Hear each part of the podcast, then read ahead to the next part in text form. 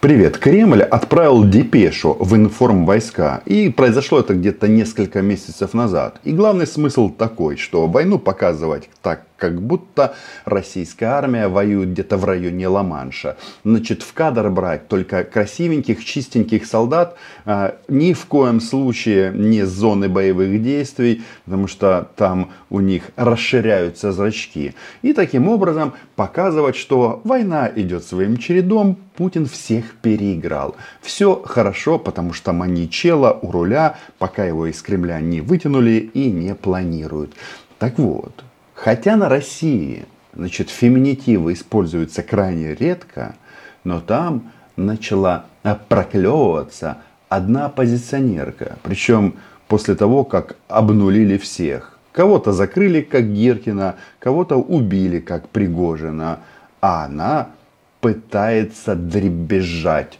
И это дребезжание передается российскому народонаселению. Потому что многим хотелось бы пожить. Оля Скобеева никогда не была дурой. И да, моральных принципов у нее или мучений никогда не было.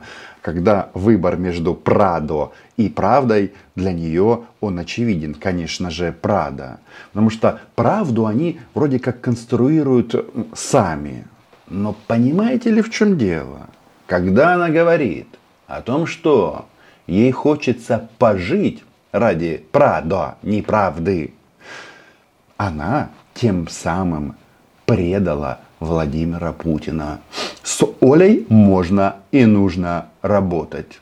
Подписывайтесь на мой YouTube канал, называем здесь вещи своими именами, потому что, знаете как, у пропагандистов а, всегда очень широкие мазки. Показываем российских солдат в новенькой форме, ну и размышляем о геополитике.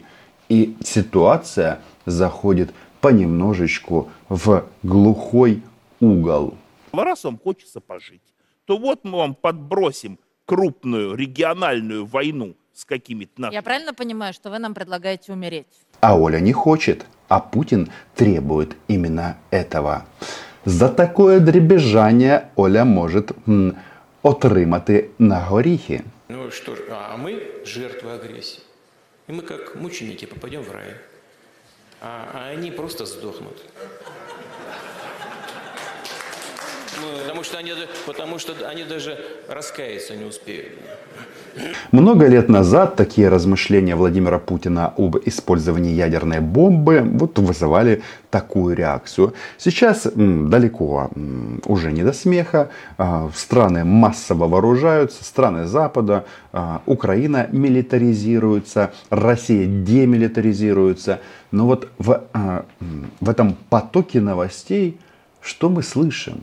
Мы слышим, когда россиянам на всю большую рашу человек-матрас рассказывает о том, что нет у России вариантов никаких. Ну а что касается э, будущих, скажем так, мобилизации и всего остального, так американцы открыто воспитывают новый эшелон.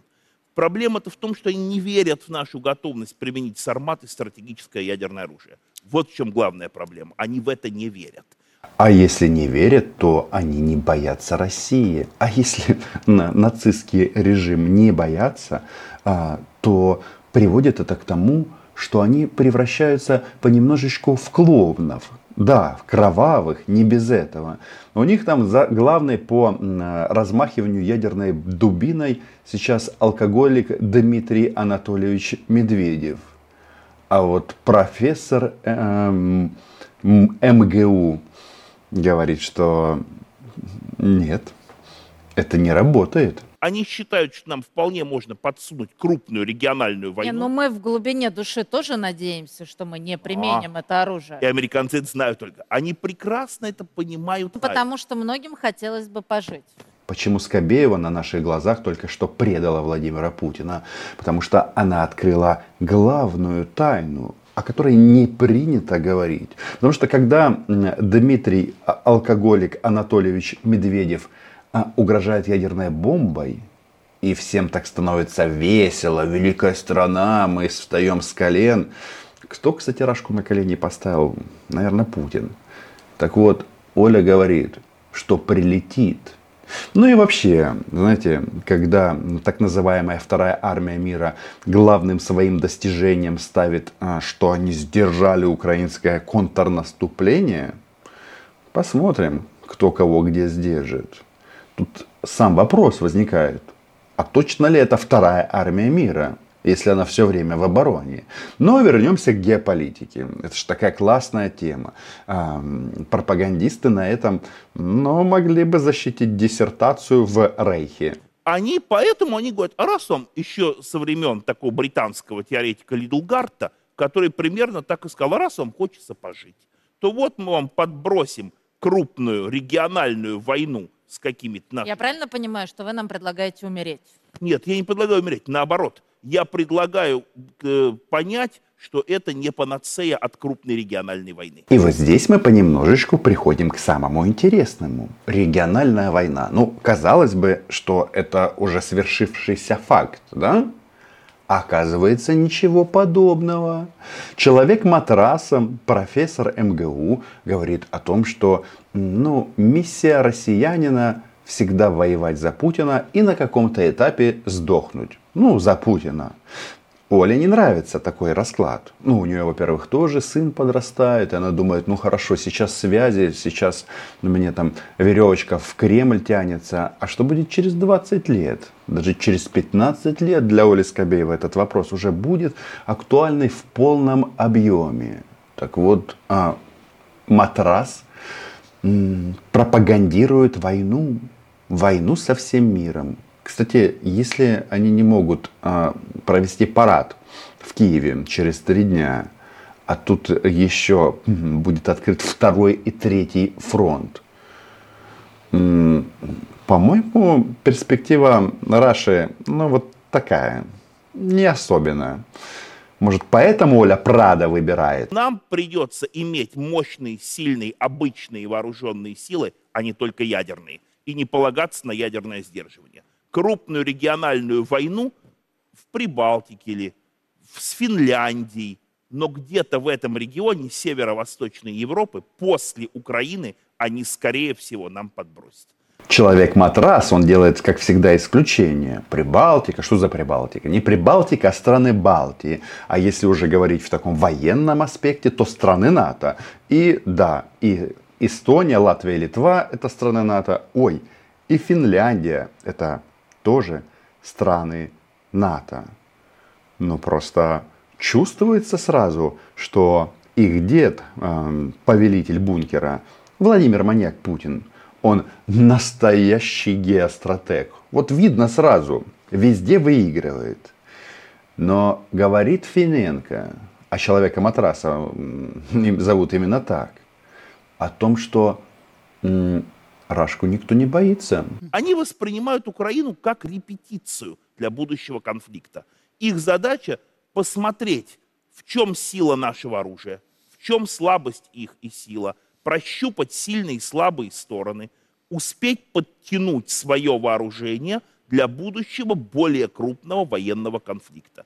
Если это репетиция, то генеральная. И называется она похороны российских сухопутных войск. Потому что, да, вот эта вот дефиниция «вторая армия мира», она давно не используется. Почему? Потому что российская кадровая армия, она уже на кладбище. Поэтому мобилизация, поэтому вот эти вот вопли о том, что мы набираем контрактников, в общем, э, новые российские эти заробитчане отправляются в Украину – на смерть отправляются. Им просто в военкоматах об этом не говорят, но по факту а, вопрос в том, что а, стоит вопрос личного состава. В воюющих странах он стоит и у нас, ну, на, то, на то она и война. Но, как вы понимаете, а, сам факт а, сравнения в российских реалиях украинской армии и российской говорит о том, что второй третий фронт, который пропагандируют в прямом эфире и прогнозирует его создание, кто-то не осилит, я думаю, она, Рашка, дрогнет. Они уверены, ни одна из сторон, ни они, ни мы, не применим ядерное оружие. Или ограничимся только тактическим ядерным оружием, что американцев вполне устраивает, поскольку это будут проблемы экологические для Европы. Ну, американцев, конечно, устраивает. С другой стороны, они же, американцы, посчитали, что если вдруг мы, поставив на вооружение свой «Сармат», направим его, допустим, в сторону Франции, от Франции ничего не останется, это с одной стороны. А если направим в сторону США, то один «Сармат» уничтожает, стирает с лица земли – штат Техас. Ну, так что Это они нас побаиваются. Это Вернем. никто не проверял. У Оли методичка рассказывать россиянам, что россиян кто-то боится. Если бы россиян кто-то боялся, то их бы так массово не убивали на украинской земле. Ну и, опять же, система а, ленд-лиза, ну да, могла бы работать лучше, могла бы называться ленд-лизом, потому что у нас э, это проходит по другим бухгалтерским э, документам поставки оружия и боеприпасов Украине. Всегда, да, могло бы быть лучше. Но самолеты поставляются, пилоты готовятся, а количество бомб и снарядов и ракет там такая просто, знаете, гамма, такое разнообразие, что россиян ну, можно будет убивать быстрее и эффективнее и веселей. А где ядерная бомба? Ну вот там генерал Боярышник, друг человека матраса, время от времени говорит, что вот первый самолет F-16 появится, мы сразу бахнем ядерной бомбой. Но бомба ж есть не только у вас. И человек-матрас правильно говорит, что в теории Сармат должен уничтожить Францию или штат Техас. Но что же будет с э, Олиной коллекцией Прада тогда в Москве? На улице, которую знают. Там, где должны знать. Где рас, располагается Прадохранилище Оли Скобеевой. Рассмотрим интересный здесь момент, связанный с КНДР. Мы часто забываем о том, что помимо России, КНДР, США есть еще одно уравнение, э, одна страна, скажем так, один x в этом уравнении. Это Япония вот здесь нельзя забывать о роли Японии как, возможно, одного из наших, прямо скажу, будущих противников. А мы потом удивляемся, почему Оля Скобеева все чаще и чаще апеллирует к Богу. Потому что, ну, так как этот человек не дура, используем тут феминитив, она-то понимает, что то, что они сделали, ну, то есть, а, это, накачали вот этого нацистского зверя, приводит к точно таким же последствиям, что и испытали на себе э, немцы до 1945 года. Тоже там был фюрер, они там кричали «Зиг Путин», «Слава Путину», «Путин лучше всех», ну и всякое такое. Стерх он, э, лучше всех ныряет в историю, тысячелетнюю, естественно, ну и так далее. А закончилось все смертью. И вот Оля смотрит на это – и понимает, что что-то тут с политикой этого маньяка, ну, какие-то есть изъяны. И зачем все это надо было? Ведь так было прикольно перед полномасштабным вторжением рассказывать о страшном НАТО, а самой э, с, соответственно, Скобеевым ездить на курорты в страны НАТО зимние. Так это было прикольно. Казалось, что пара перехитрила всех. А теперь вот э, это вот перехитрила всех начинает, начинает обвиваться вокруг горла. Как может нам угрожать Япония? Вы знаете, несколько было очень интересных сценариев брошено в свое время. Э, когда в 2011 году Япония объявила Южно-Курильские острова оккупированными Россией.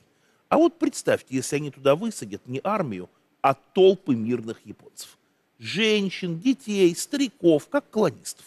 Вот такая крупная провокация. И примут в этот момент решение о восстановлении суверенитета Японии над островами. Мы их будем убивать на глазах всего мира? Они это умеют. Вчера в Константиновке после ракетного удара погибло 17 человек, десятки раненых. А почему они это делают? Потому что пока могут. Это единственная причина. А, кстати, в части Константиновки буквально накануне Владимир Маньяк Путина размышлял об еврействе Зеленского. Говорил что-то о нацизме. А на следующий день, чтобы доказать, что все-таки он, Гитлер, отдал приказ нанести ракетный удар по, по рынку. в рамках защиты русскоязычных. Так вот, э, то, что делают россияне, смотрят на это все. И да, если Япония пойдет на такой шаг, то не будет у российских нацистов возможности убивать гражданское население Японии. А наступит момент незабаром, то есть в скором времени, когда такая возможность будет отсутствовать у российских нацистов и в Украине. Цена войны колоссальная, но мы найдем и военно-технические способы, чтобы не допускать таких уражень. Ну и вообще, что у нас там? За каждый удар по украинскому городу надо сжигать российскую военную часть. Для начала штаб Южного военного округа вместе с генералами. Уверен, что вы меня тут полностью поддерживаете. А вот японцы смотрят, как мы мягко реагируем на обстрел наших населенных пунктов, и думают, ага, то ли будут жестко реагировать, то ли начнут какие-то переговоры, учитывая, что сама Япония прикрыта американо-японским договором безопасности. Сам факт озвучивания публично вот этих вот вещей говорит о том, что влияние Рашки на планете сильно-сильно ограничено уменьшилось, ну, естественно, после военного вторжения полномасштабного в Украину, когда все увидели, что эта а, страна надута, надута понтами, ну, если мы говорим о предводителе, а, начальнике Маргариты Симонян, в смысле о деде в бункере, ботоксе. Ну, надута ботоксам. Поэтому тот факт, что мы можем получить сильную вооруженную Японию, которая будет сначала говорить, да это не против вас, это против Северной Кореи, против этой опасности, вот с этим, боюсь, на Дальнем Востоке нам тоже предстоит считаться. Вам не кажется этот сценарий довольно фантазийным? Хм, а конфликт, военный конфликт только между Россией и Украиной в 1993 году нам не казался фантазийным? Многим казался, но благодаря а, гению, гению Владимира Путина все стало реальностью. Теперь они стягивают а, системы С-300 и не только из Дальнего Востока, а, и, соответственно, с Мурманской области. Значит, Москву окружают чем? Системами ПВО на гусеницах, покрашенных в белый камуфляж. Ну, то есть, так называемой арктической группировки техника это. Что она делает под Москвой? А другой просто нет. Почему, например, был пожар на аэродроме Кресты в Пскове? Потому что все под Москву стянули. Потому что, ну, вроде как маньяка, ну, и людей, которые там живут, людей не обязательно, но вот маньяка нужно защищать. Но, опять же, каждый удар в районе российской столицы, это ж, это ж позор. То есть, э, это ежедневное практически свидетельство того, что они нифига не стерхи. Ну, то есть все, что мы прямо сейчас с вами проговариваем, указывает на то, что Третьей мировой войны, как бы мы ни пытались ее отсрочить, нам в конечном итоге не миновать. Оля, не пробуй оправдываться, ты предала Путина, ты выбрала жизнь и Прада. Российский недоцарь такое не прощает, ведь он самый добрый, он их не заставлял. Это был личный выбор Оли Скобеевой и миллионов граждан России. Они могли сказать «нет» в 2014 году, что нам не нужна чужая земля, мы хотим жить. Но вот спустя сколько? 9 лет а первые нотки эти даже у самых стойких солдатов Путина начинают проскакивать. Пишите в комментариях ваше мнение, переживет ли Оля войну и в каком качестве и подписывайтесь на мой YouTube канал. А мы здесь, как всегда, называем вещи своими именами. Почему? Ну, потому что говорить правду и носить Прада легко и приятно. Україна була, є і буде. До побачення!